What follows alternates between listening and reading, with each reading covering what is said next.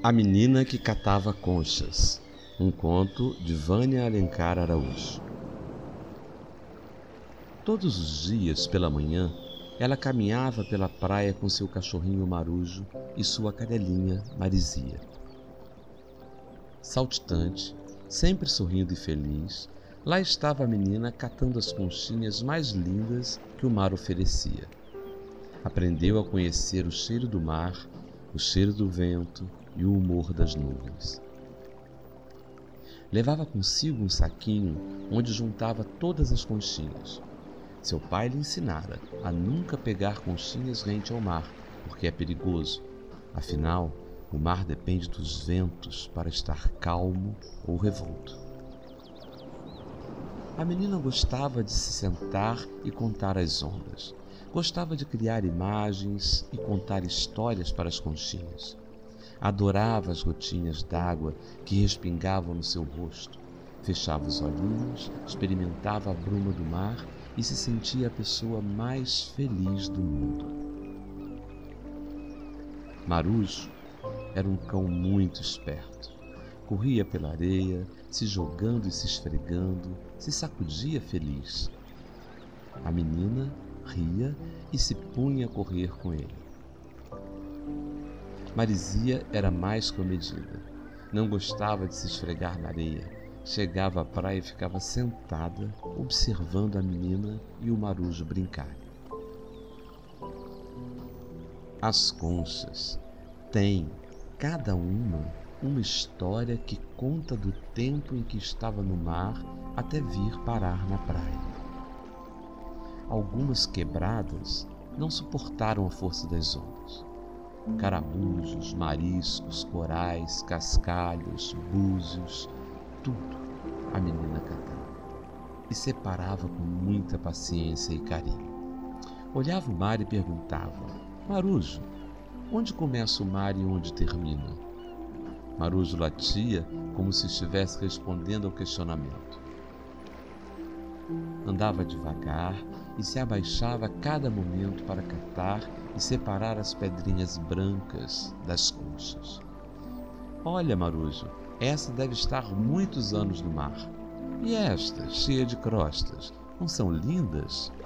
Marujo as cheirava e parecia concordar com a menina.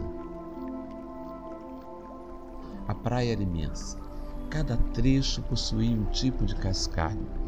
Ao final dela, um enorme paredão de pedras protegia os tesouros que surgiam a cada pedaço da areia. Muitos corais, formas estranhas e diferentes de conchas, pedras e cascalhos. Ali, até o cheiro do mar era diferente. Era mais forte e os surfistas enfrentavam o mar com muita bravura e coragem.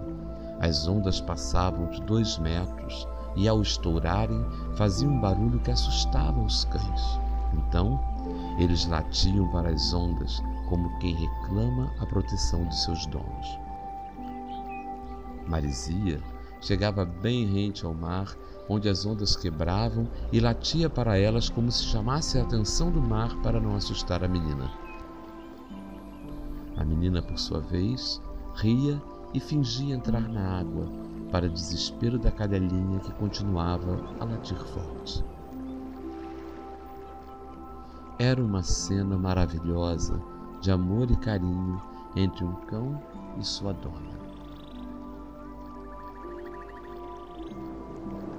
Mas na praia havia um limite imposto pelos donos da areia que eram os muitos cães sem donos ocupantes daquele espaço. Eles eram violentos na defesa dos seus setores. Era como se dissessem: aqui é meu, ninguém passa. Marcação de território. Nunca entendi isso direito, pensava a menina. Tudo é de Deus, portanto, de todos.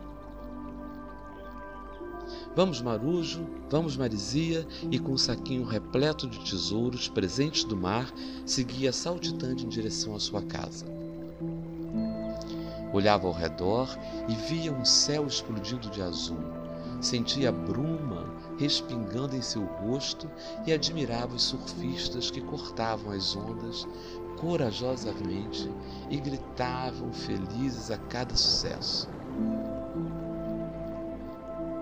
Os cães, aqueles donos da praia, se mantinham firmes, imponentes, plenos e exultantes, tomando conta dos seus territórios.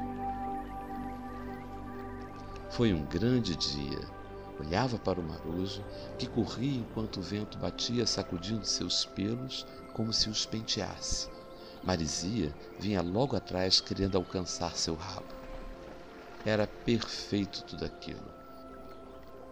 Quantas conchinhas!